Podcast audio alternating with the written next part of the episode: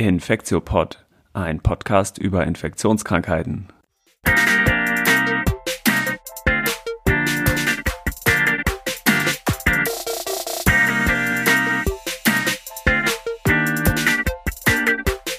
Ja, willkommen zur 73. Folge vom Infektiopod. Heute ist Dienstag, der 20.12.2022. Mein Name ist Till Koch und ich begrüße wie immer Annette Hennigs. Hi, Annette. Hallo, einen schönen guten Abend. Ja, und wir haben heute einen Spezialgast, nämlich Stefan Hagel von der Uniklinik Jena. Der ist äh, dort am Institut für Infektionsmedizin und Krankenhaushygiene angestellt und ist geschäftsführender Oberarzt und leitet auch die stationäre infektiologische Versorgung. Ähm, hallo Stefan. Hallo. Ja, genau. Wir haben nämlich ein äh, großes Thema heute, was uns alle drei im klinischen Alltag schon äh, lange beschäftigt, und das ist die Staphylococcus aureus Bakteriämie.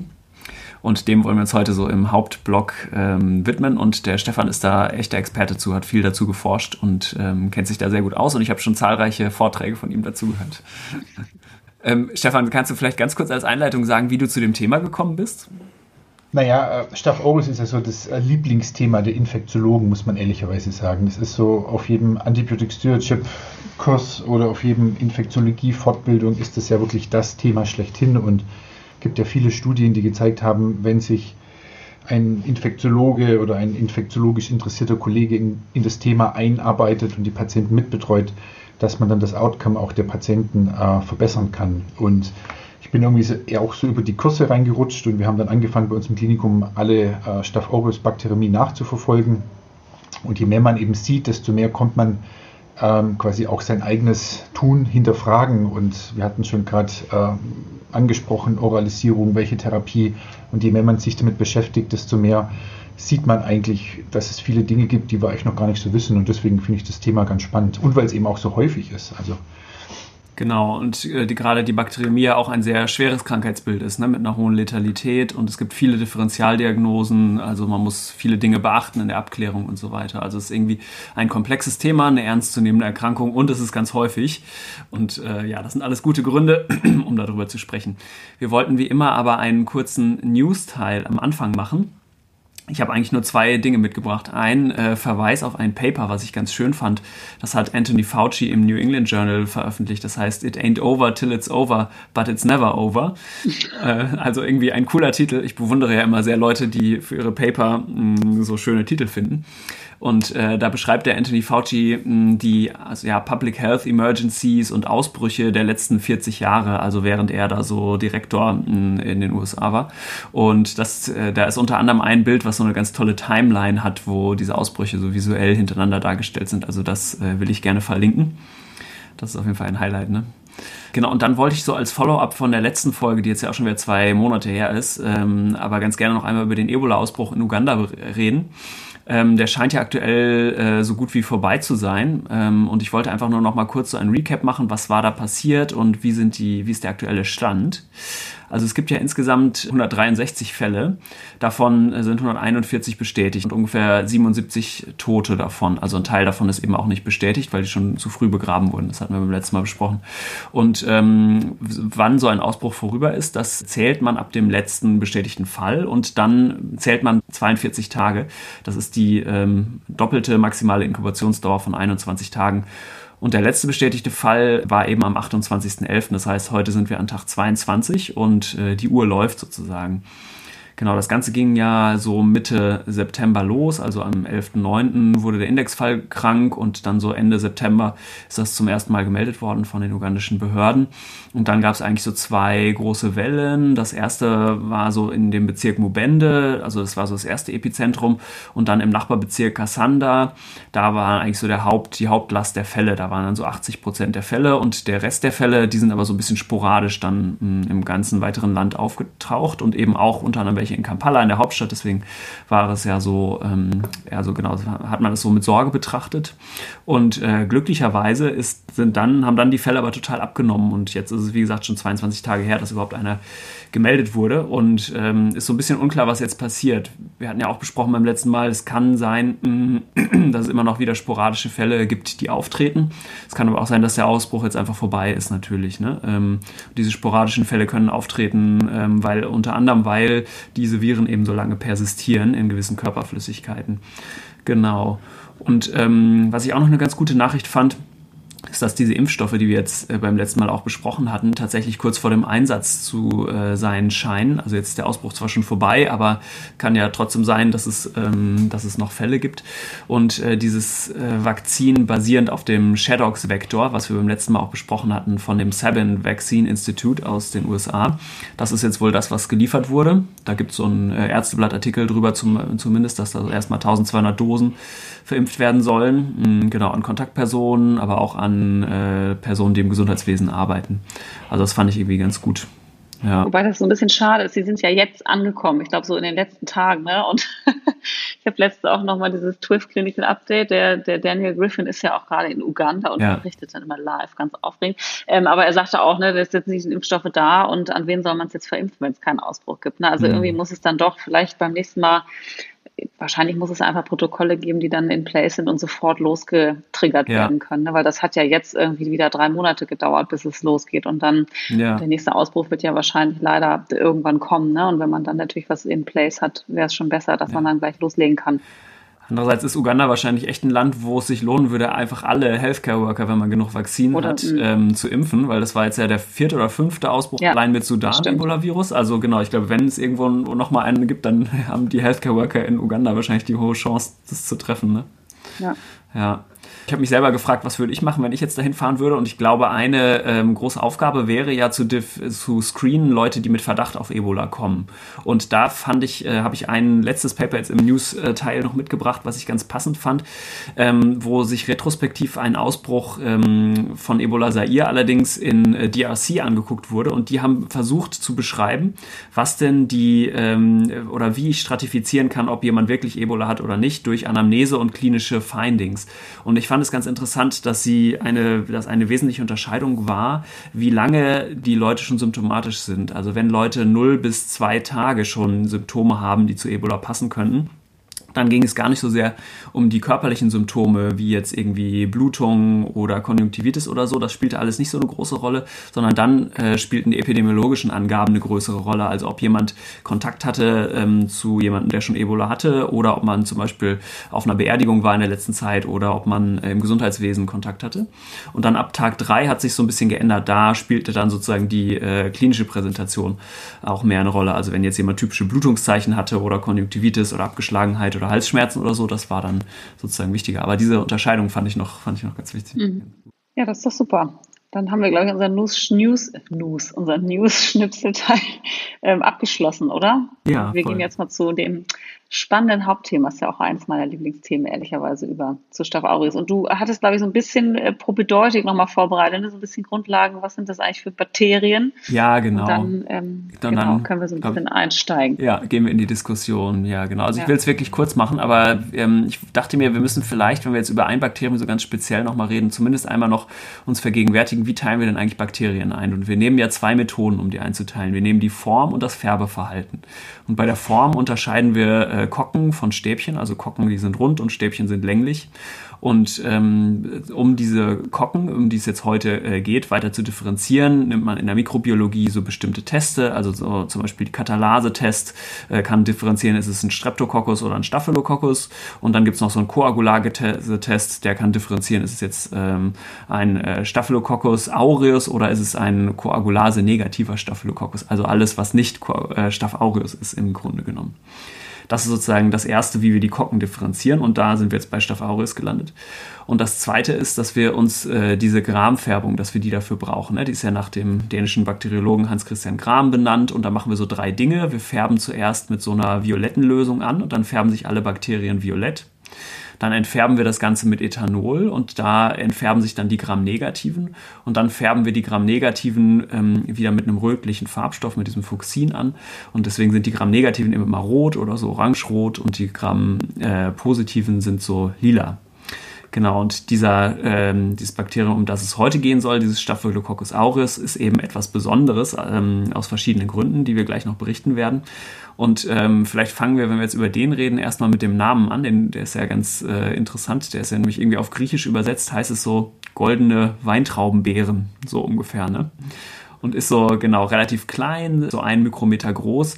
Und äh, das Gold im Namen kommt eben daher, dass es auf so Agarplatten im mikrobiologischen äh, Labor, wo man es eben anzüchtet, so eine typische goldgelbe Farbe hat. Und diese Weintrauben kommt daher, weil sich das eben zu so Haufen verklumpt. Und das ist auch so ein bisschen charakteristisch im Vergleich zu anderen Kocken, ähm, auch zu Staphylо, anderen Staphylokokken. Ähm, jetzt so Pneumokokken zum Beispiel oder Neisserien, die sind eher so zusammen, also machen eher so Diplokokken. Und dann gibt es andere, die machen so, Stre so äh, Kettenkokken, also Streptokokken meistens zum Beispiel. Genau. Und ansonsten kann man zu Staph aureus, glaube ich, an probedeutisch nur noch sagen, dass es relativ resistent ist. Also es kann relativ viel ab, es kann hohe Temperaturen ab, äh, viel Salzgehalt im Agar, Trockenheit und sowas. Äh, das kann das alles relativ, also ist ein relativ resistenter Keim, so vielleicht. Ne? Umweltresistent. Ja, sonst ist er ja eigentlich gar nicht so resistent. stimmt. Das stimmt. Ja. ja. Und äh, der Staph aureus ist auch total weit verbreitet. Ne? Also der kommt bei Menschen vor und bei anderen ja, Warmblütern, aber eben auch im Boden und äh, Wasser und so weiter und auch in Stauben. Und äh, es ist halt so fakultativ pathogen, wie man immer so schön sagt. Also es muss einen nicht krank machen. Und je nachdem, in welche Studien man guckt, ist so ungefähr vielleicht ein Drittel der Bevölkerung damit auch besiedelt, ohne krank zu werden. Und ähm, die Orte am Körper, wo man die so findet, sind so typischerweise Nach Nase und Rachen, aber auch so ja, intertriginös, wie man so sagt, also in so zwischen so Hautfalten, also genital oder in den Achseln oder so zum Beispiel. Ne? An, äh, an klinischen Manifestationen gibt es eben eine ganze Reihe von Dingen, die Staphylococcus aureus machen kann. Und im Vordergrund an leichten Infektionen stehen eigentlich diese Hautinfektionen und da kann es alles Mögliche machen. Also so Impetigo bei so Kleinkindern, also es sind auch so honiggelbe Krusten um den Mund zum Beispiel dann so Furunkel, Akne inversa, Phlegmone und so weiter. Also wirklich von ganz leicht bis ganz schwere Hautinfektionen. Mm, und worüber wir uns heute aber unterhalten wollen, sind ja die äh, schwereren, also die invasiven Infektionen und da vor allem die Bakteriämie. Und mit Bakteriämie meinen wir immer, dass wir die Bakterien äh, im Blut nachweisen können. Ne?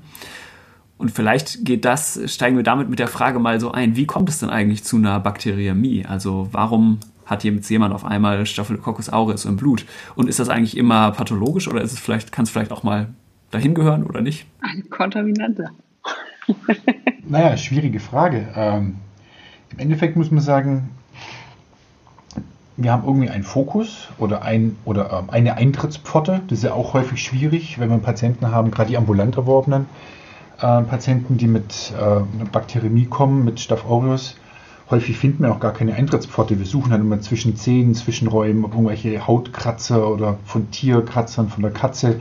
Aber häufig finde ich es gar nicht so einfach, wirklich zum äh, festzustellen, wie diese Staphylokokken jetzt bei dem Patienten, auch wenn sie relevant sind, sei es im Rahmen von Endokarditis oder wie auch immer, äh, in die Blutstrombahn gekommen sind. Also finde ich nicht immer ganz ähm, einfach. Bei den äh, nosokomialen Fällen ist eigentlich meistens sind irgendwie die Gefäßkatheter oder die postoperative Wunde.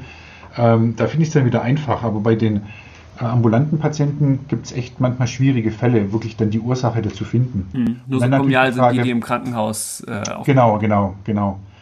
Äh, und dann ist natürlich immer die Frage, ist der Erreger relevant, den wir finden? Und die erste Frage, die ich mir dabei stellen würde, warum hat man überhaupt Blutkulturen abgenommen? Und ich nehme eigentlich nur Blutkulturen ab, wenn der Patient auch irgendwelche Infektzeichen hat oder man hat eine Vermutung, dass eine Infektion vorliegt. Also das ist schon mal der erste Punkt. Mhm. Und dazu und, muss man noch sagen, weil Blutkulturen sind eigentlich der einzige Weg, wie wir das rausfinden. Ne? Also wir müssen sozusagen Blutkulturen abnehmen, um Staph aureus im Blut zu finden.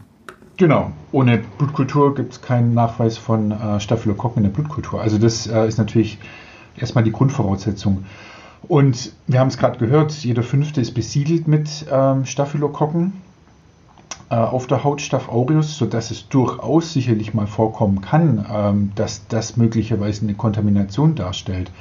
Aber da gibt es eine sehr schöne Studie, die haben mal nachgeschaut, was ist mit den Patienten, die bei denen man vier oder sechs Fläschchen Blutkulturen abgenommen hat und man findet nur in einer Flasche äh, den Staph aureus da war es eben dann doch auch so, dass äh, ungefähr 4% der Patienten dann doch auch eine Endokarditis, eine Herzklappenentzündung gehabt haben. Also im Gegensatz zu denen, wo alle Flaschen positiv waren, natürlich deutlich weniger. Aber weil die Staphylokokken, der Staph aureus so aggressiv ist und so viel Unheil anrichten kann, sagt man im klinischen Alltag, jeder Staph aureus Nachweis in der Blutkultur muss man ernst nehmen und auch entsprechend äh, therapieren. Also deswegen ist eigentlich bei uns jeder Staph aureus, den wir nachweisen, wird äh, dementsprechend auch therapiert. Und ich denke, das ist bei euch genauso. Ja, das ist bei uns genauso. Das muss man auch sagen. Also das ist auch immer so der Teaching Point. Ne? Also das ist alles Enterokokken und das kann, kann man alles mal finden irgendwie einmal, aber ein Stoff aureus, den muss man ernst nehmen. Und das finde ich auch ganz interessant. Dass, ähm, das ist häufig ja auch bei den Studenten noch gar nicht so drin. Ne? Also dann, dann hört man immer einmal Staphylokokken, naja, kann das nicht auch eine Kontaminante sein? Also ich finde das immer einen ganz wichtigen auch Lehrpunkt für auch gerade PJ-Studenten, dass man da immer wieder darauf hinweist, es ist wirklich ein ganz großer Unterschied, was für eine Staphylokocke man eben im Blut findet. Ne? Und bei Staph aureus oder auch Fluctonensis, auf den wir jetzt heute vielleicht nicht so eingehen werden, da ist es eben, muss man wirklich sehr, sehr gut gucken, dass man da eben nichts übersieht. Ja, und es ist wirklich so ein bisschen tricky, wenn man es lernt, weil es eben noch ganz viele andere Staphylokokken gibt, nämlich die sogenannten KNS eben, die ich vorhin nur einmal angerissen habe, die Koagulase-negativen Staphylokokken. Und die wiederum sind halt so ganz typisch, also sind auch typische Hautkeime und die sind eben ganz typische Blutkulturkontaminanten. Also wenn man so einen Staph epi zum Beispiel in einer Blutkultur findet, dann ist man sich relativ sicher, dass es eigentlich wahrscheinlich eher ähm, eine Hautkontamination ist, es sei denn, man hat sonst andere Gründe, hm, warum man das nicht annehmen sollte. Ja, aber genau, es geht eben um den Staph aureus. Und ist natürlich sehr niedrig virulent. Also äh, an der Staph epi, Coagulase negative Staphylokokkenbakteriämie, natürlich die Risikopatienten, Patienten Neutropenie nach Stammzelltransplantation, das, die ist natürlich schon gefährdet. Aber für jemanden, der kein Fremdmaterial hat, keine Kunstklappen, nicht jetzt gerade äh, Neutropenes, auch wenn es jetzt eine wahre Staph-Epi-Bakteriämie wäre, dann ist die Wahrscheinlichkeit relativ gering, ähm, daran wirklich zu versterben, weil die sehr niedrig virulent sind. Und deswegen muss man wirklich immer unterscheiden.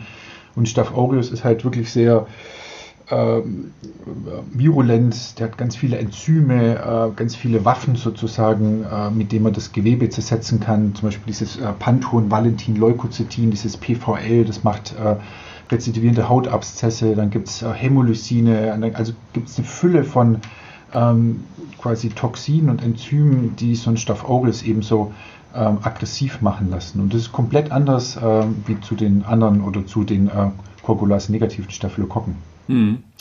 Ja, ich fand es auch äh, beeindruckend, mir in äh, Vorbereitung auf diesen äh, Podcast jetzt hier nochmal die verschiedenen Pathogenitätsfaktoren ähm, durchzulesen, was der so alles hat. Das ist ja wirklich eine irre lange Liste.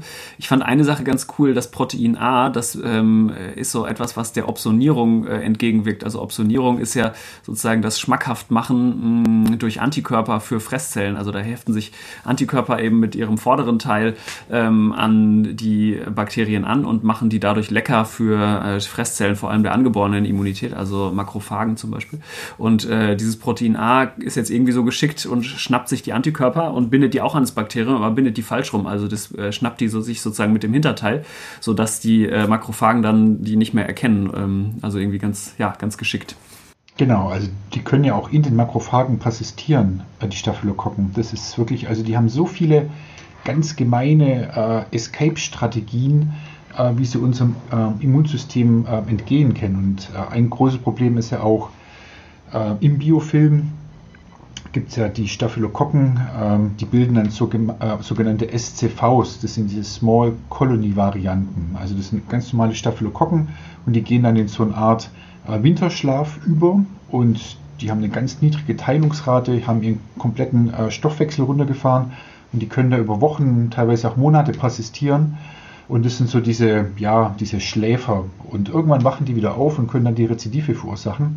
Und unsere Antibiotika, die wir normalerweise einsetzen, also die Beta-Lactame, die können diese SCV-Varianten gar nicht abtöten, weil die sich so wenig äh, teilen. Und die Beta-Lactame, die brauchen eben die teilende äh, Bakterienwand, äh, um die Bakterien abtöten zu können.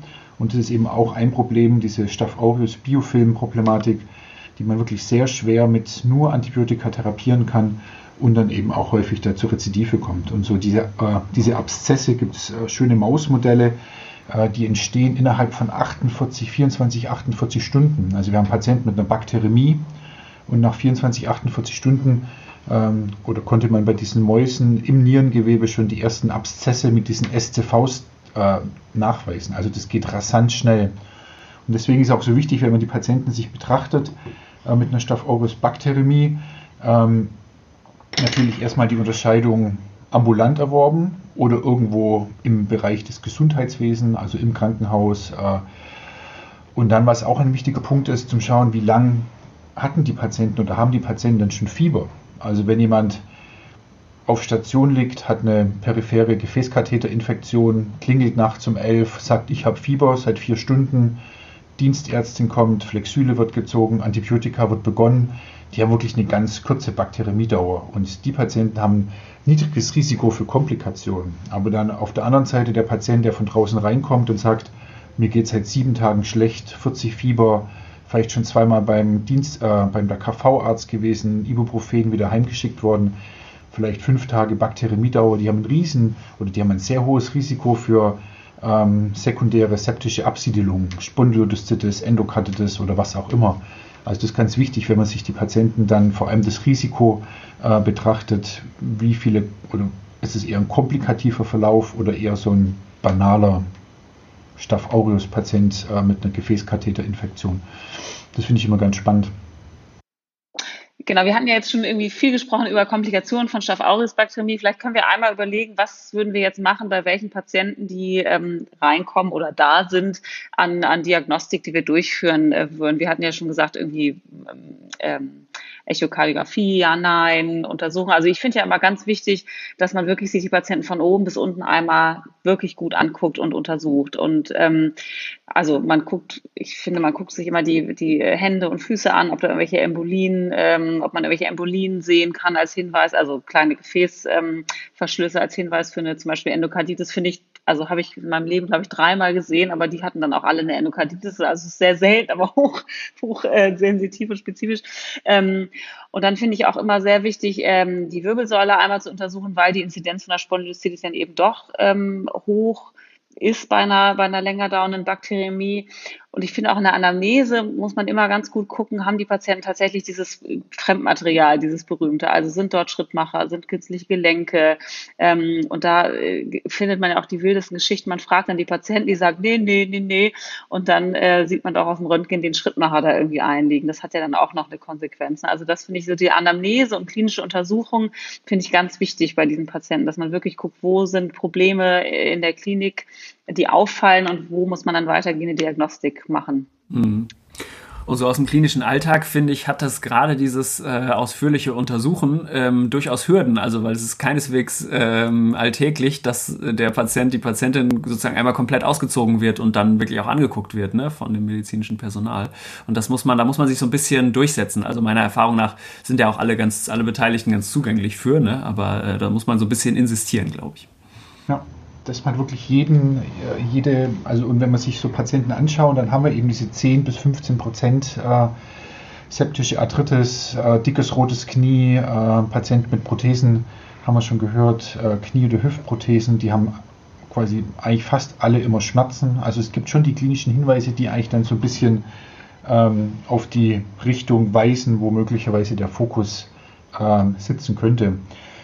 Was auch alle Patienten, die mit einer ambulant erworbenen äh, Staph aureus Bakteriämie ins äh, Klinikum kommen, brauchen, ist ein TEE, e. also wirklich, dass man eine transösophageale Echokardiographie macht äh, zum Ausschluss äh, einer Endokarditis. Das ist bei den ambulant erworbenen oder bei den Patienten, die ihre äh, Bakteriämie ambulant erworben haben, denke ich, muss man auf jeden Fall sagen, das gehört zum Standard ähm, dazu, weil die Rate ist eben auch diese 10 bis 15 Prozent und die Konsequenz ist einfach ah, die Therapiedauer und natürlich dann häufig haben die Patienten auch ähm, Abszesse, äh, große Vegetation äh, mit einem embolischen Risiko. Also das hat dann auch wirklich eine äh, therapeutische Konsequenz. Genau, Vegetation, damit meinen wir, also wir reden jetzt gerade immer darüber, dass wir so befürchten immer vor der, vor der Endokarditis, ne, also vor der äh, Herzinnenhautentzündung, ja, und Vegetation sind so diese Ablagerungen auf den Herzklappen, ne, und die können, die sind gefährlich, weil sie sozusagen abfliegen können und ihrerseits Embolien mit Schlaganfällen und sowas machen können, aber sie sind auch deswegen gefährlich, weil sie zeigen, dass da ein Entzündungsprozess an der Klappe ist und dann zunehmend ja auch die Klappe destruiert, also kaputt gemacht werden kann. Ne.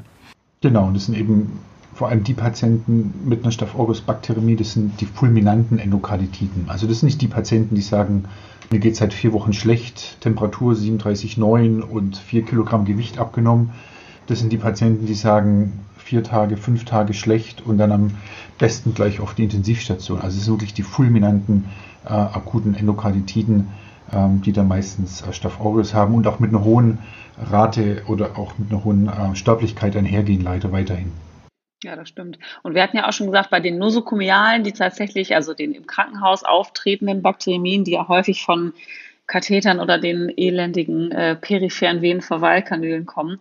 Ähm, da kann man, wenn alles sozusagen schnell läuft, gegebenenfalls darauf verzichten. Ich finde aber schon, wir haben ja viele Patienten, die dann tatsächlich für kardiologische Interventionen, Klappeninterventionen oder so kommen, die das dann in dem Rahmen haben. Da muss man dann vielleicht doch insistieren. Ne? Also dass auch gerade die mit einem Risiko für Biofilmbildung an Fremdmaterialien, da müsste man es dann vielleicht doch machen. Und ich habe ein sehr, ich, ich habe ein Paper, das wollte ich auch noch mal nochmal unterjubeln. Das tun wir auch nochmal in die Show Notes. Ähm, das ist, finde ich, eine super Grafik. Das haben die Kanadier sich mal angeguckt. Also ich bin ja wirklich großer Feind von Braunülen. Also natürlich müssen sie manchmal sein, aber die Kanadier haben sich äh, mal angeguckt, sind in ihrer Klinik rumgegangen, ein, ein Krankenhaus, 100 internistische Patienten haben sich die Braunülen angeguckt und haben mal geguckt, was, wer hat alles Braunülen, was ist mit denen. Also die Hälfte der Patienten hatte eine Braunüle. Davon waren 20 ähm, Prozent schon infiziert. Die Hälfte davon wurde seit über 24 äh, Stunden nicht benutzt. Es wurden irgendwie 10 Prozent noch nie benutzt. Es waren irgendwie falsche Verwender. Also es ist wirklich katastrophal so dass man sagen muss, um das, das ist ja viel auch Prävention im Krankenhaus, ähm, dass man sagen muss, wirklich die Indikation muss stimmen für die Braunöle, wenn die komisch aussieht, wehtut, rot ist, muss man sie eben auch ziehen, weil man den Patienten da im Zweifel einfach sehr, sehr viel Schaden zufügen kann. Ähm, gerade dieses, wir lassen das jetzt nochmal drin, vielleicht brauchen wir es nochmal nach der Intervention, ne? und dann zwei Tage später hat der Patient Fieber und irgendwie Staph aureus im Blut. Also das finde ich, da kann man glaube ich, schon einige Bakterien vermeiden im Krankenhaus, wenn man, wenn man da so ein bisschen aufmerksam ist und diese peripheren Venenverweilkanülen im, im Blick behält. Ja. Mein Plädoyer.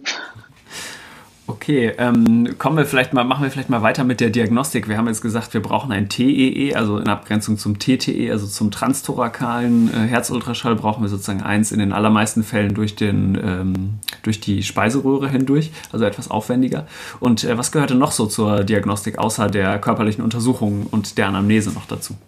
Also ich würde es immer so ein bisschen äh, mich leiten lassen von den Symptomen und was in der Anamnese und bei der klinischen Untersuchung rauskommt. Also das ist natürlich äh, beim Patienten mit einem Knietap, also künstliches Kniegelenk, ist natürlich dann hier erstmal der Fokus für die Diagnostik. Bei Patienten oder Patienten, die äh, Rückenbeschwerden und Rückenschmerzen angeben, ist dann die Frage, ob sie eine Spondylodiszitis, also hier dann eine äh, Wirbelsäulen-, Knochenentzündung haben dass man da dann die Patienten eine MRT, eine Kernspinuntersuchung macht.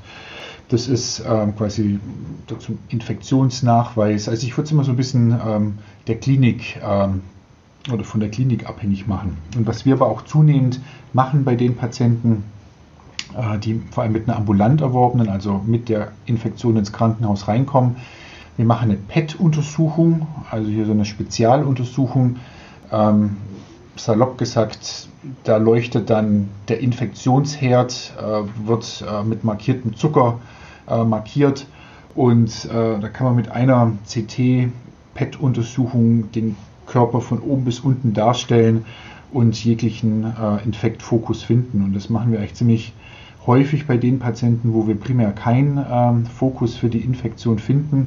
Und man ist überrascht, bei wie vielen Patienten man dann was findet obwohl der Patient oder die Patientin gar keine klinischen Symptome angibt. Also wir klopfen auf die Wirbelsäule und der, die Patientin gibt gar keinen Schmerz an und wir machen die PET-CT-Untersuchung und wir sehen doch, dass eine beginnende Spondylodiszitis ist. Und es ist immerhin in knapp der Hälfte der Fälle äh, der Fall, dass, dass wir keine klinischen Symptome haben, obwohl wir diesen Fokus dann äh, in dieser Spezialuntersuchung finden und dann mehr, Diagno also mehr ähm, Fokussanierung machen können, ähm, operative Sanierung und dann eben auch die Therapie entsprechend ähm, die Dauer steuern können. Also das ist eine Untersuchung, die bei uns zunehmend gemacht wird kann man, glaube ich, von uns auch sagen, dass wir das zunehmend machen tatsächlich. Das ist so ein bisschen, ist natürlich nicht überall verfügbar. Das haben die großen Kliniken natürlich da. Und wenn die, wenn es die Option gibt, finde ich das eine extrem wertvolle Untersuchung. Ich glaube, was man sagen muss, das TEE kann man sich trotzdem nicht sparen, weil gerade die nativen Klappen eben im PET-CT, selbst wenn sie entzündet ist, äh, sind, ähm, nicht sensitiv genug erfasst werden. Also dafür hat das PET-CT nicht eine ausreichende Empfindlichkeit, selbst mit Suppressionssequenzen. Da gibt's, das wird langsam besser, glaube ich, weil auch die,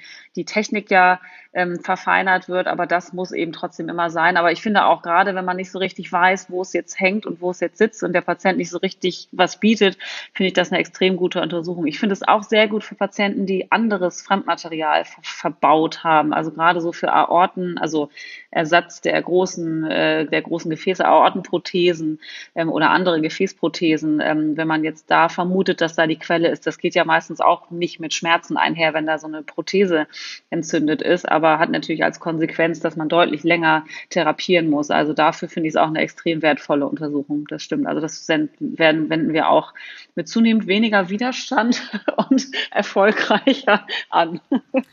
Genau, und vielleicht noch zur Erklärung, das PET-CT ist ja deswegen so eine, sehr aufwendige Untersuchung, weil es eben mit so einem bestimmten Radionuklid gemacht wird, was immer so ganz frisch aus so Spezial, von so Spezialorten äh, angefahren werden muss und so. Also es ist so relativ aufwendig, dauert lange und ist teuer, ne?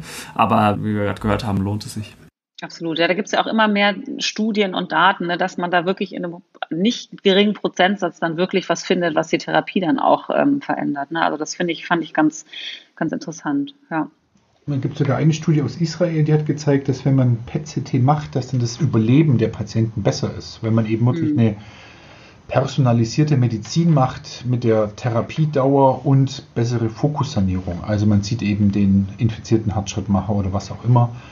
Ähm, also ich denke, das wird schon möglicherweise natürlich jetzt noch das Problem der Verfügbarkeit und auch der Finanzierung. Also man kriegt es ja nicht refinanziert. Diese 1000 Euro für das PET-CT geht dann von unseren DRGs ab, die wir für den Fall bekommen.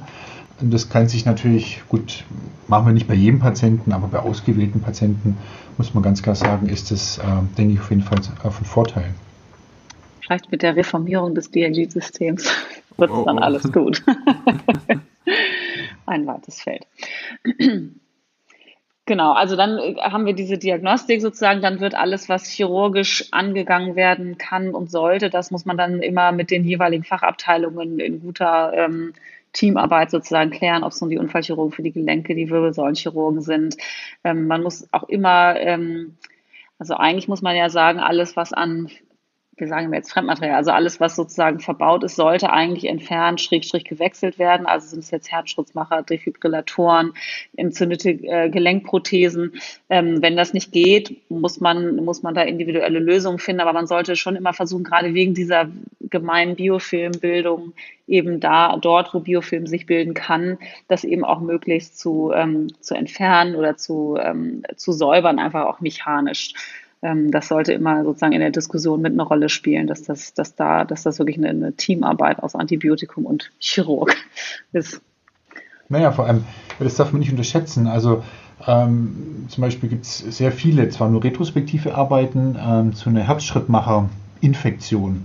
Also unabhängig jetzt, ob es äh, Staph aureus oder äh, Koagulase-negative Staphylokokken sind, das Risiko für ein Rezidiv, auch nach einer langen Antibiotikatherapie von zwei bis drei Wochen, wenn man nicht ähm, quasi die Geräte komplett ausbauen, Aggregat plus die Sonden, liegt zwischen 50 bis 100 Prozent. das ist natürlich im Endeffekt fast jeder Patient oder jeder zweite Patient, wo wir das Device drin lassen, äh, kommt dann nach vier, sechs, acht Wochen oder auch manchmal nach drei, vier, fünf Monaten wieder mit, der, mit demselben Problem. Und wir wissen ja selber, wieder Antibiotikum, wieder Krankenhaus, vielleicht Clostridium difficile. Also es ist ja ein riesen Rattenschwanz, den wir dem Patienten einmal antun. Und dann wird immer argumentiert, naja, der Schrittmacher ist schwierig auszubauen, stimmt aber gar nicht. Also wenn die Schrittmacher ein Jahr drin sind, dann können sogar die Kardiologen die einfach ähm, quasi rausziehen, weil die noch nicht richtig eingewachsen sind. Und wenn die länger drin sind, wird es ein bisschen aufwendiger, stimmt schon. Da muss der Herzchirurg äh, mit so einem Laser die so aus der Wand rausfräsen. Ähm, und das Risiko ist aber immer noch geringer, dass was passiert.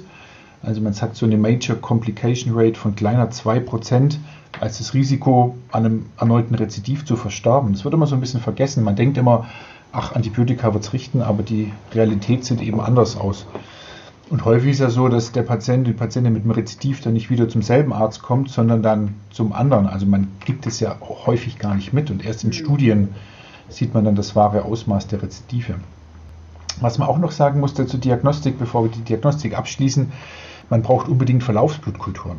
Also ähm, jeder, wenn man quasi den Nachweis hat von Staph aureus in der Blutkultur, kann man eigentlich gleich zum Patienten gehen äh, und nochmal Verlaufsblutkulturen abnehmen. Meistens ist das so nach 48 Stunden oder 24, 48 Stunden. Ähm, und wenn die weiterhin positiv sind, trotz einer adäquaten Therapie, natürlich dann nochmal Blutkulturen abnehmen.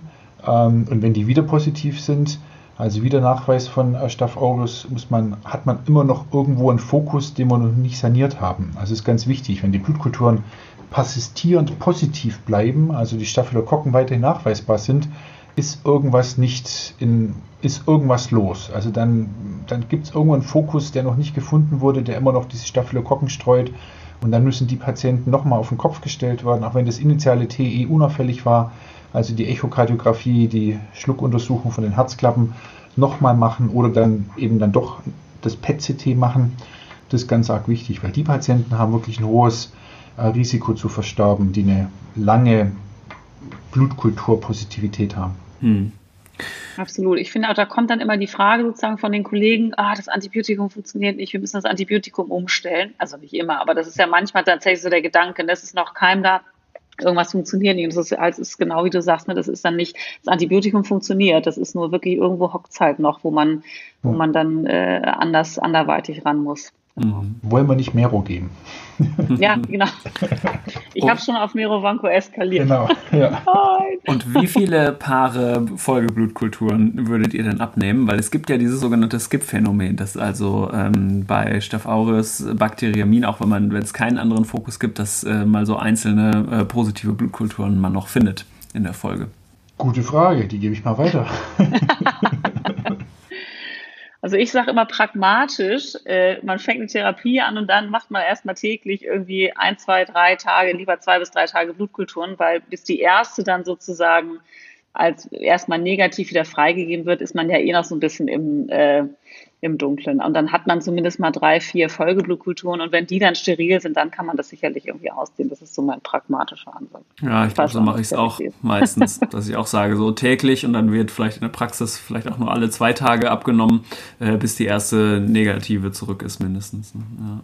Das ist natürlich auch, also gerade Folgeblutkultur ist natürlich ein ganz spannendes Feld. Wir befinden uns ja so ein bisschen im, im Konflikt mit Patient Blood Management. Das darf man ja immer nicht vergessen. Wenn wir sagen, nehmen mal Blutkulturen ab, dann bedeutet das, wenn wir zwei Pärchen abnehmen, sind es halt erstmal äh, 40 Milliliter plus die ersten 10 Milliliter verworfen, 50 Milliliter. Das über fünf Tage bedeutet ein Viertel Liter Blut. Also ich, ich würde es also in, in, einer idealen Welt würde ich das wirklich individuell je Patient machen, entfiebert, wie ist das CRP, wo war der Fokus, aber leider funktioniert es nicht. Man braucht halt immer irgendwie einen Plan B, sodass wir dann erstmal sagen, okay, mach erstmal ein Pärchen Verlaufsblutkulturen und wir haben das dann so ein bisschen im Blick und wenn es halt doch nicht so läuft, wie wir uns das vorstellen, machen wir nochmal ein zweites äh, Pärchen.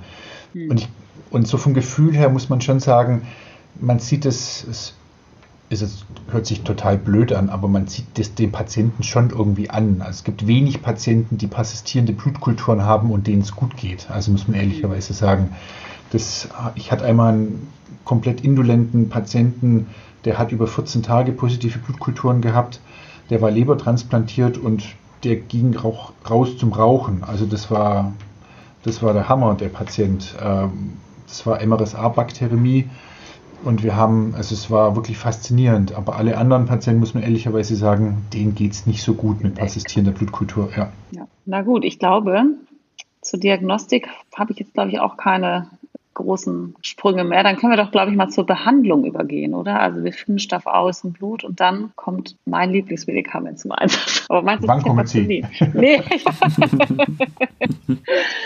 Ja, die große Frage, die wir äh, erstmal unterscheiden müssen, ist es MRSA, also Oxacillin-resistenter äh, Staph aureus, oder ist es Oxacillin-sensibler MSSA? Also äh, MRSA-Bakteriämie ist wirklich eine Seltenheit. Äh, noch vor fünf Jahren waren es 10% Rate Bakteriämie äh, MRSA, also 10% ähm, der Staphylokokken, Staph in der Blutkultur waren MRSA, also Methicillin-Oxacillin-resistent. Jetzt sind wir noch, zumindest in Thüringen, sind wir bei 2%. Und bei uns ist eine MRSA-Bakteriämie wirklich eine Rarität im Klinikum. Also wir sehen ein bis zwei pro Jahr. Also das ist äh, wirklich äh, ganz Seltenheit wert. Und wenn wir die Patienten haben, muss ich ehrlich sagen, geben wir den meistens Daptomycin.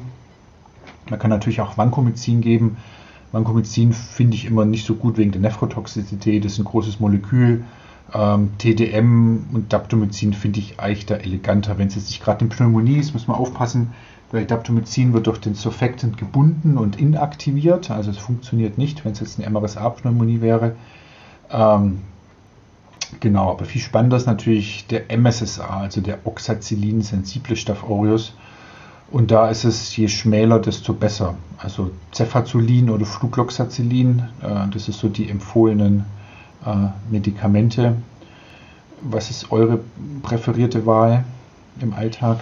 Ja, wir haben tatsächlich in unseren äh, Leitfaden haben wir noch Flucloxacillin als erste Wahl, aber wir sehen schon auch wirklich also finde ich jetzt relativ viel Toxizitäten, also Nephrotoxizität und auch diese hochfrequente Gabe ist ja auch nicht einfach für die, für die Station. Also ich bin mittlerweile, ich empfehle es immer noch als First Line, weil wir es irgendwie mal so beschlossen haben, aber ich bin großer Freund geworden von Cefazolin, muss ich ganz ehrlich sagen. Also das ist einfach, wird weniger häufig dosiert, man sieht weniger Nephrotoxizität und dann gibt's ja immer diese Überlegungen, dieses, dieser Inoculum-Effekt, also wenn man jetzt hohe Bakterienlasten hat, dass da Cefazolin möglicherweise ähm, unterlegen ist, weil es äh, dort mikrobiologische Daten gibt.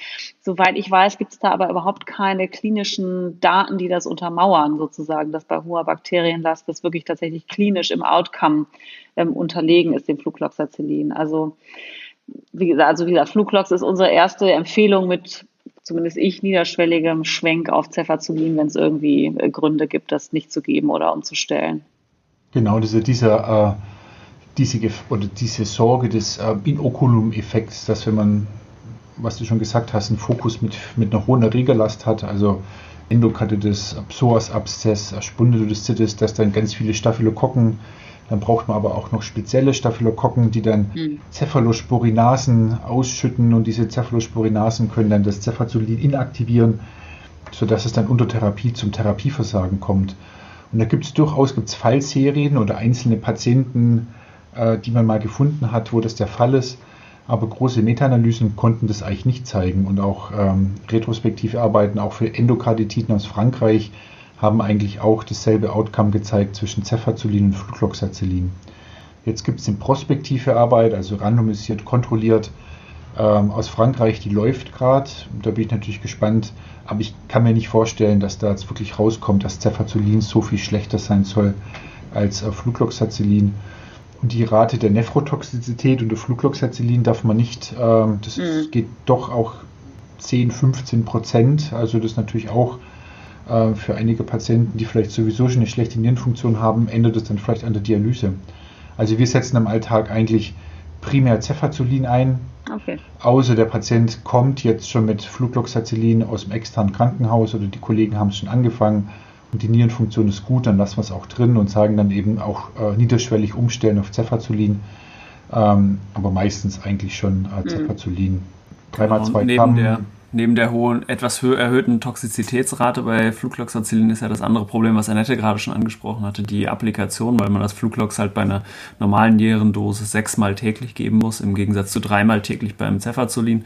Und äh, das ist wirklich was, was, glaube ich, auf wenigen Stationen äh, routinemäßig äh, gut funktioniert, meiner Erfahrung nach. Also es ist eigentlich fast eher die Regel, finde ich, im Krankenhaus, dass dann doch mal eine Dosis vergessen wird. Und das ist natürlich gerade bei diesen Beta-Lactamen, wozu ja beides gehört, sowohl Cefazolin als auch Fluclox erzählen, ist das ja eigentlich ganz schlecht, wenn man eine Dosis verpasst, weil das geht ja eher um so einen möglichst äh, gleichbleibenden Wirkspiegel, um die optimale Wirkung zu erreichen. Genau.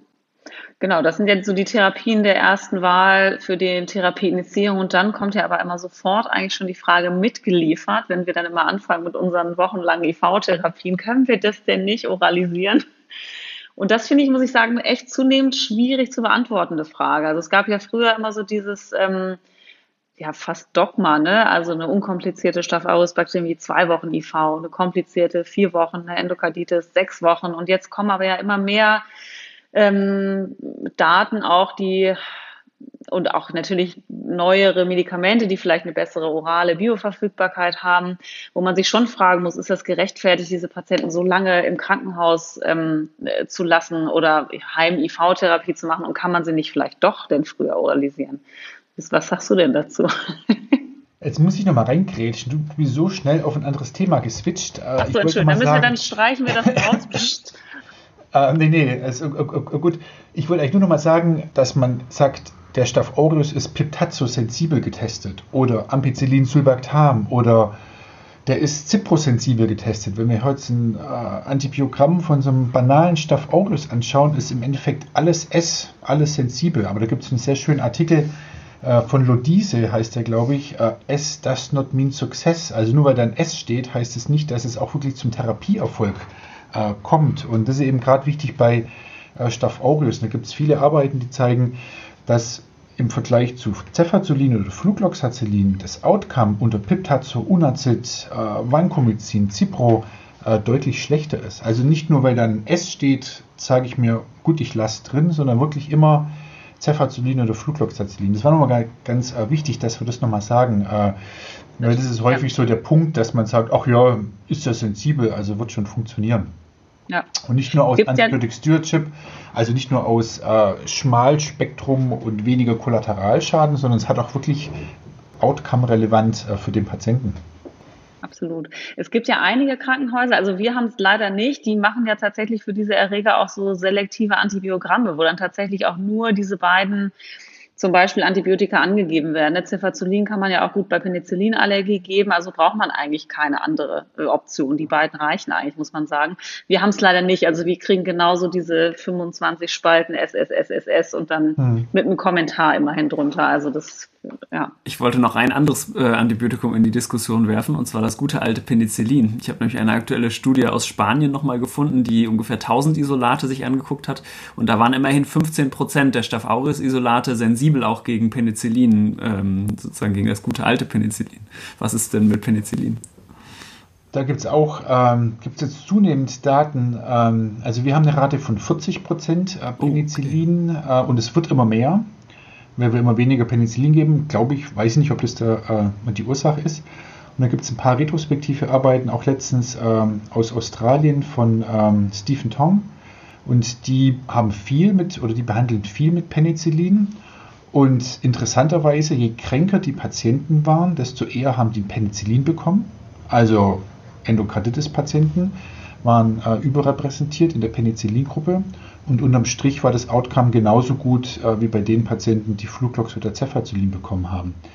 Auch hier gibt es den mikrobiologischen Hinweis, dass möglicherweise es Penicillinasen gibt, die man nur mit Spezialtests in der Mikrobiologie nachweisen kann und unsere automatisierten Verfahren mit diesem Cefoxitin-Test, die übersehen, sodass es auch wieder hier mahnende Stimmen gibt, äh, passt doch auf mit dem Penicillin. Ähm, Im Alltag, ehrlich gesagt, setzen wir es fast gar nicht ein. Da sind wir auch noch so ein bisschen hasenfüßig und auch wenn da jetzt ein Penicillin steht, ich weiß nicht, ob ich eine Penicillin-sensible Endokarditis mit Penicillin therapieren würde. Hm, weiß ich nicht. Also vielleicht in fünf Jahren, vielleicht, wenn wir uns nochmal treffen, vielleicht machen wir dann auch wieder mehr Penicillin.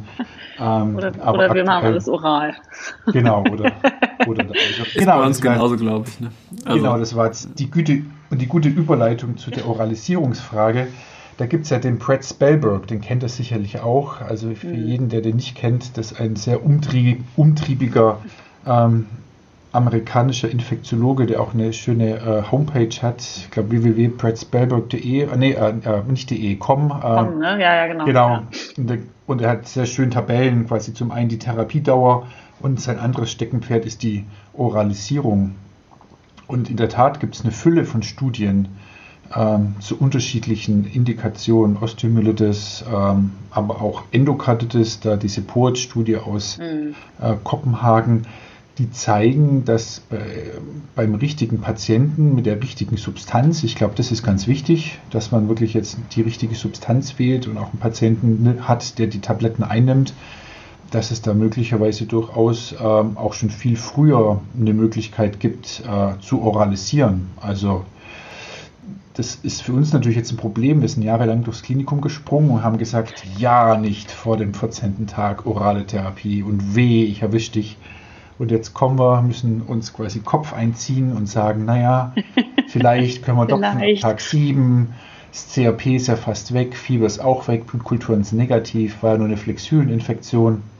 Also ja, alle freuen sich, dass wir jetzt kommen und sagen, man kann jetzt schon oralisieren. Also wir machen es schon deutlich mehr. Also ganz äh, auf jeden Fall. Also gerade bei diesen Spondylodiszetiden, Knocheninfektionen, ja. äh, frühzeitige Oralisierung, ich glaube, da kann man sagen, das geht gut. Endokarditis sind wir nicht so mutig. Also gerade bei einer zum Beispiel Prothesen, Endokarditis mit Staph aureus, muss man natürlich auch sagen, in dieser POET-Studie in ähm, Dänemark gab es, glaube ich, auch nur insgesamt zehn Patienten, die eine Prothesenendokarditis mit Staph aureus hatten und von denen hatten dann fünf eine orale Therapie und fünf IV-Therapie und von den fünf Patienten dann auf die gesamte Gruppe der Endokarditis-Patienten mit Staph aureus zu schließen, tue ich mir auch so ein bisschen schwer. Also das würde ich, glaube ich, im Alltag nicht machen.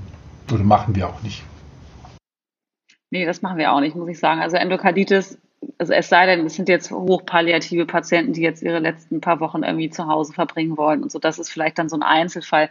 Bei Osteomyelitis oder Spondylolisthesis sind wir, glaube ich, auch ähm, relativ früh jetzt dabei mit diesen mit diesen unkomplizierten Bakterien weiß ich nicht, da haben wir auch noch so einen Hämmer drin. Aber ich glaube, das, das kann man wahrscheinlich schon machen. Also wenn man da wirklich gut gründlich geguckt hat, dass das in Anführungsstrichen nur eine unkomplizierte Bakteriämie war.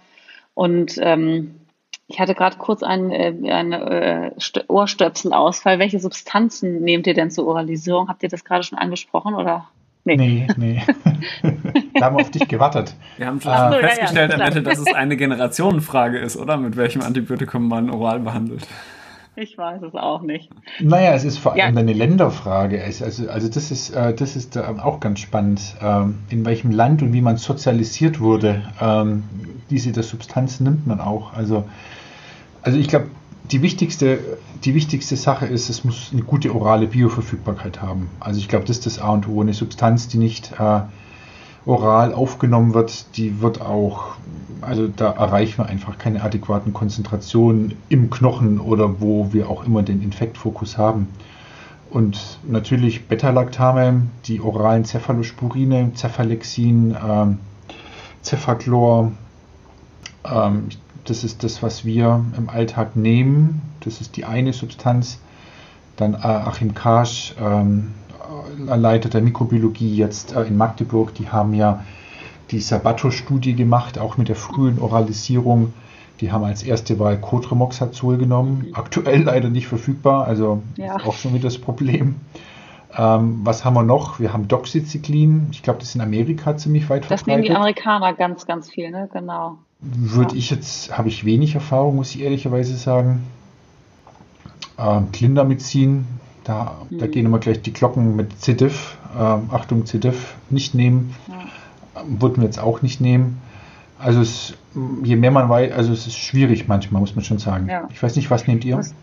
Ja, wir nehmen also tatsächlich für die, für die Knocheninfektion machen wir wirklich ganz viel mit Chinolon, also Moxifloxacin, genau, ja, ne, plus, ähm, plus minus Rifampicin. Und da gab es ja jetzt auch gerade nochmal wieder eine Arbeit, die ja eigentlich so diese Kombination als, als ähm, am besten in Anführungsstrichen gezeigt hat. Und da finde ich, also trotz der roten Handbriefe und der Chinolone und der Verträglichkeit haben wir da eigentlich gute Erfahrungen. Also das wird in der Regel doch ganz gut vertragen, obwohl das ja wirklich eine nicht ganz so schöne Kombination ist, gerade mit Rifampicin.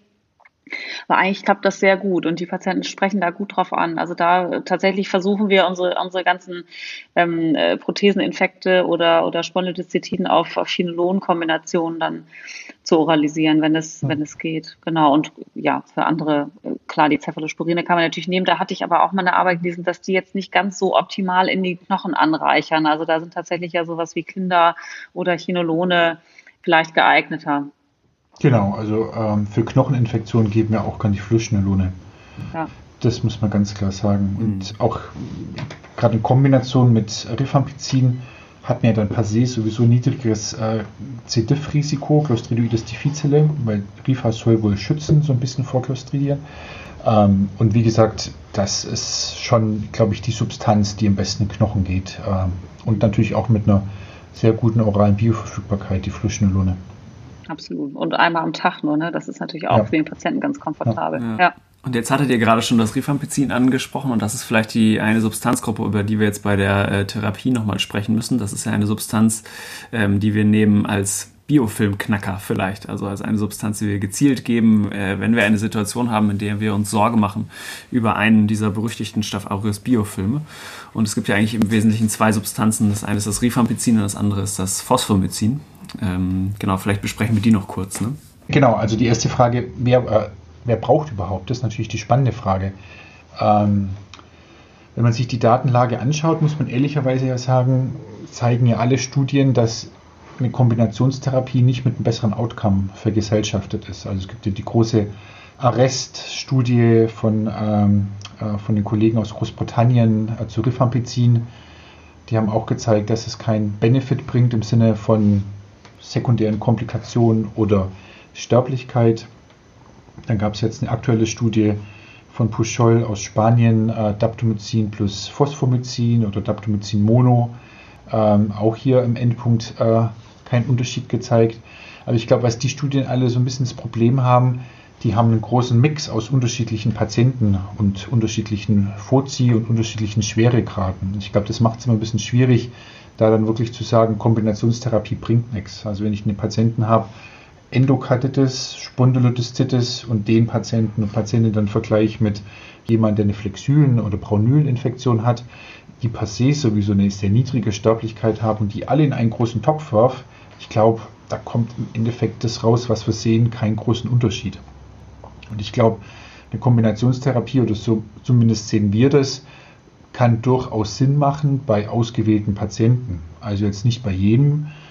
Und wir machen es immer so ein bisschen, dass wir gucken, Patienten, die wirklich sehr schwer krank sind, also die wirklich einen schweren Verlauf haben, Endokarditis, septischer Schock oder tiefsitzende Infektion, Spondylolisthesis, Psoasabszess, dass wir da in den ersten Tagen eine Kombinationstherapie machen, um schnell die Erregerlast zu senken und dann eben auch so ein bisschen die Biofilmproblematik anzugehen. Ich weiß nicht, wie es bei euch, gibt ihr viel Kombination oder ja, wir, also wir versuchen das tatsächlich bei einigen Fremdmaterial, wenn es, wenn es keine Kontraindikationen gibt, versuchen wir das schon zu machen. Ähm, aber ich hatte, ich habe so einen schönen Satz von unserem Mikrobiologen, der, mit dem hatte ich das mal besprochen, der sagt, das Wichtigste ist, dass das effektive Beta-Lactam gegeben wird. Und alles andere ist so ein bisschen noch so das Tüpfelchen auf dem I. Also sozusagen, das ist jetzt, ist jetzt nicht so kriegsentscheidend, aber wir versuchen das schon, obwohl ich muss sagen, da gab es auch ja letztens aus dieser Ecke von Brad Spellberg nochmal so dieses Deconstructing the Dogma. Ich weiß nicht, ob ihr das gelesen habt, äh, wo die ähm, nochmal geschaut haben, was ist eigentlich die Evidenz für Rifampicin Add-on bei, das, da ging es jetzt um Prothesen-Endokarditis, also Kunstklappen-Endokarditis. Und die haben herausgefunden, es gibt irgendwie irgendwie ein oder zwei Studien mit ganz wenigen Patienten von ewig her, wo man eigentlich, wo, woraufhin diese ganze Evidenz sozusagen aufgebaut wurde äh, und diese Empfehlungen. Also ich bin, ich gucke immer, wenn man den Patienten damit keinen Schaden zufügt, finde ich, kann man das machen. Aber wenn man jetzt großartig Medikamente umstellen muss wegen Interaktionen oder, oder so, dann äh, bin ich auch da, jetzt bin ich da nicht so ganz erpicht drauf, muss ich ganz ehrlich sagen. Ich glaube, wichtig ist wirklich die effektive Beta-Lactam-Therapie dann am Anfang, ne, auch um die Erregerlast dann schnell unterzubringen. Aber genau, das ist auch, also wir, wir diskutieren schon, wir diskutieren auch immer ne, mit unserem Mikrobiologen, den Unfallchirurgen, die sind sehr auf Rifampicin und gerade mit den Prothesen und so. Und ich finde, da macht es wahrscheinlich auch gerade in der Kombination mit den Gyrase, mit den, mit den Fluorchinolonen macht das sicherlich total Sinn, das zu kombinieren. Ähm, ja. Genau, also ich glaube, wir müssen da unterscheiden, ähm, zwar sie äh, schon infiziertes Fremdmaterial mhm. und Fremdmaterial, Richtig. zum Beispiel der Patient mit einem Schrittmacher, der eine Staph aureus Bakteriämie hat, aber wir haben jetzt keinen Anhalt, dass eine Prothesen-Endokarditis vorliegt.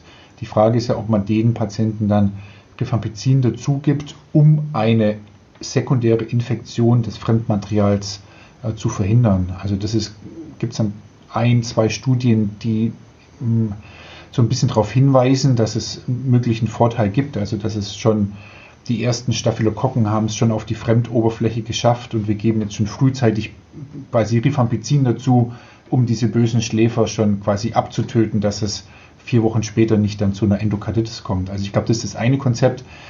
Und das andere Konzept, äh, das was du gerade gesagt hast, also wenn dann schon die Knietap-Infektion vorlag, ähm, ob man dann eben das Rifampicin dazu gibt. Und da gibt es meines Erachtens, ich glaube aus dem letzten Jahr gibt es doch zunehmend Daten, äh, die doch zeigen, dass der Rifampicin doch von Vorteil ist, eben mhm. um diese neue Prothese, wenn man dieses DER gemacht hat, also die mobilen Teile äh, ausgebaut hat, äh, Knie gespült und dann eben gleich mit zwölf Wochen Antibiotika hinten drauf. Ich glaube, da würde ich schon versuchen, also auf jeden Fall dazuzunehmen. Ja. Ähm, bei den anderen gebe ich dir vollkommen recht. Also wir haben auch schon Patienten schwere Interaktionen gesehen mit oralen Antikoagulantien bis hin zur Hirnblutung. Da muss man dann schon sagen, also da ist dann Primum nihil nocere, muss, ist dann eigentlich schon wichtiger als unser eigenes Gefühl, dass da vielleicht ein paar Staphylokokken sich auf die Prothese schon draufgesetzt haben und das ja. wird dann vielleicht das sekundäre Ereignis verhindern können. Also ich glaube, da muss man schon so ein bisschen abwägen. Genau, das stimmt. Ja. Und Sehr dann gut. die Therapiedauer. Das ist natürlich dann spannend, ja. quasi. Ja. Warum, warum geben wir 14 Tage? Ja, weil eine Woche sieben Tage hat und zwei Wochen 14 Tage. Gell? Das ist die, die Datenbasis, auf der wir unsere Antibiotikatherapie machen. Äh, aber auch von allen mhm. Infektionen. Das sind immer sieben oder 14 ja. Tage eigentlich, muss man. Oder halt oder fünf oder zehn. Ja. Genau. Wobei, wobei jetzt haben sich Jetzt haben sich die Franzosen ja mal getraut, die ambulant erworbene Pneumonie ja, hospitalisiert auf drei Tage zu gehen. Was die sich erlauben, drei Tage. Das passt ja gar nicht in unser Konzept. Auch, damit kann ich auch nee. nicht umgehen. Nee. also man merkt schon, das ist ein bisschen willkürlich, ne? Aber ja. Mm, und der Trend geht ganz so allmählich vielleicht hin zu kürzeren Therapiedauern. Ja, ja, also da auch wieder auf äh, Brett Spellbergs Seite verwiesen, das hat sich eigentlich alles halbiert. Ähm, quasi von Harnwegsinfektionen 14 Tage auf 7 Tage, Pneumonie 14 Tage auf 5 Tage. Also das ist schon ganz klar der Trend. Richtige Substanz eingenommen, äh, adäquat dosiert, reicht vollkommen aus. Und bei Staph aureus ist es immer noch diese 14 Tage für die unkomplizierte Bakteriämie. Und unkompliziert heißt, Patient hat kein Hinweis für sekundäre septische Komplikationen, also irgendwelche septischen Absiedelungen, Mikroabszesse, keine Endokarditis, hat schnell entfiebert, schnell negative Blutkulturen und kein Fremdmaterial. Ich glaube, das ist noch der letzte Punkt. Und dann sind eben diese zwei Wochen adäquat. Früher hieß es noch 14 Tage IV.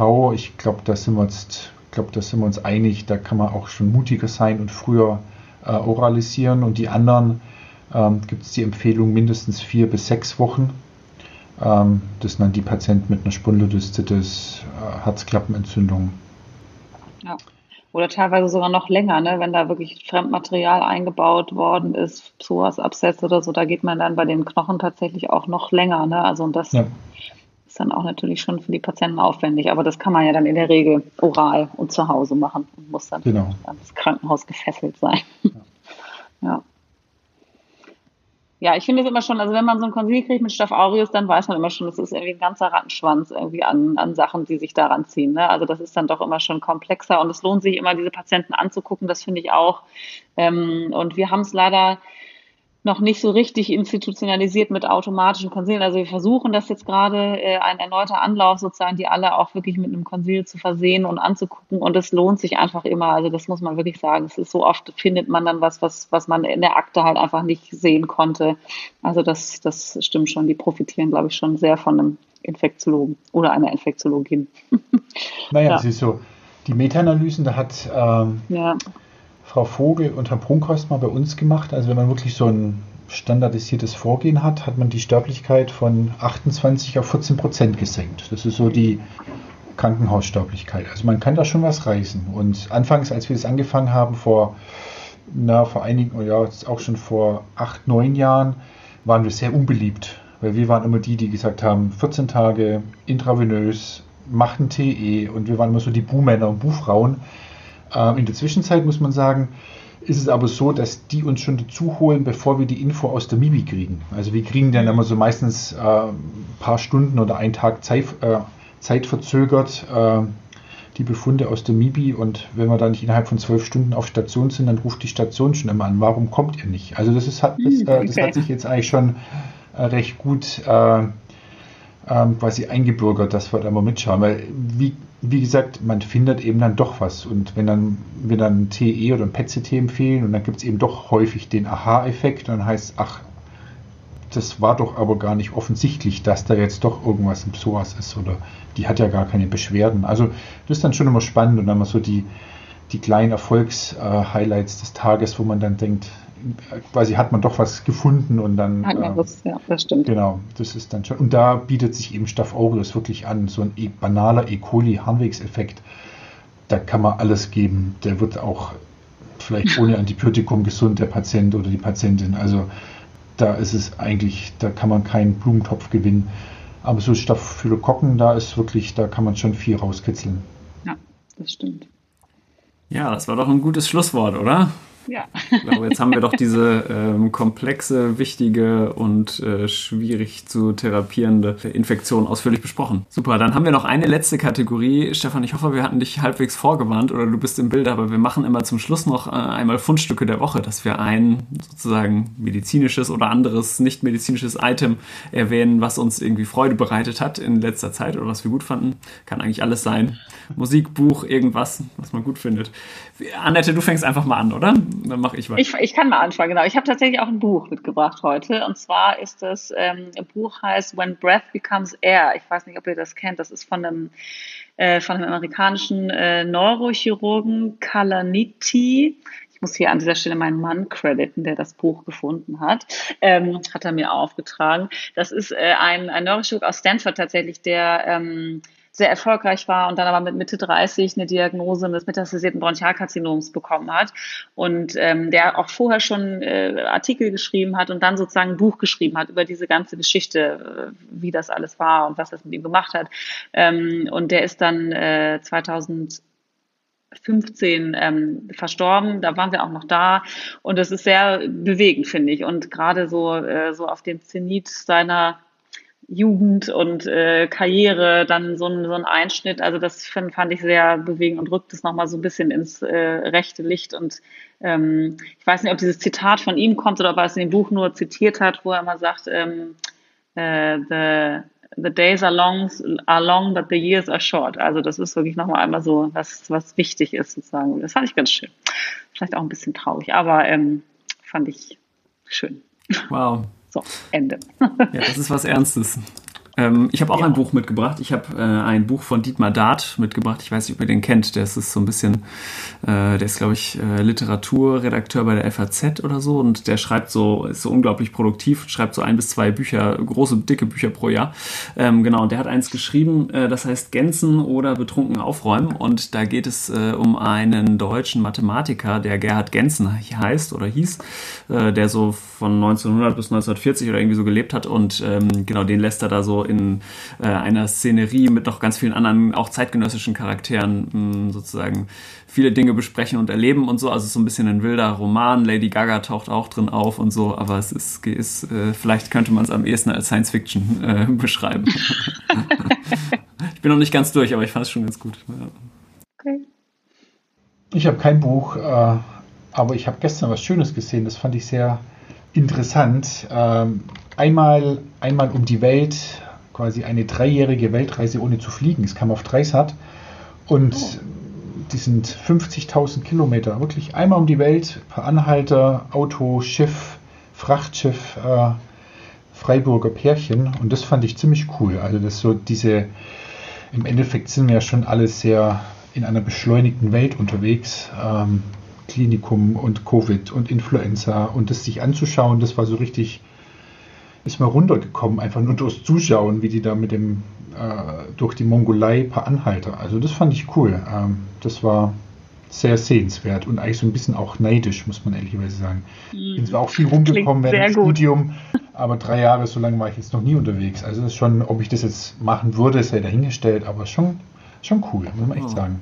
Das klingt schön. Auch ziemlich viel erlebt, denke ich mir. Und sogar ein Kind unter der Reise bekommen, muss man auch sich mal vorstellen. Wo ist das denn also geboren worden? In Mexiko. Äh, der zu In zweit Mexiko. losgefahren und da zurückgekommen äh, waren sie zu dritt. Also, na, war sehr spannend. Cool. War interessant. Sehr schön. Ein, wow. ein Fernsehtipp, sehr gut. Super, ja, dann vielen Dank dir nochmal, Stefan, dass du mitgemacht hast. War wirklich, ja, wirklich vielen viel Dank. gelernt. Richtig gut. Sehr schön, hat mich gefreut. Ich wünsche auch schöne Feiertage und guten Rutsch. Und äh, ja, wir hören uns beim nächsten Mal im neuen Jahr. Macht's gut. Tschüss. Genau. Macht's gut. Tschüss. Tschüss.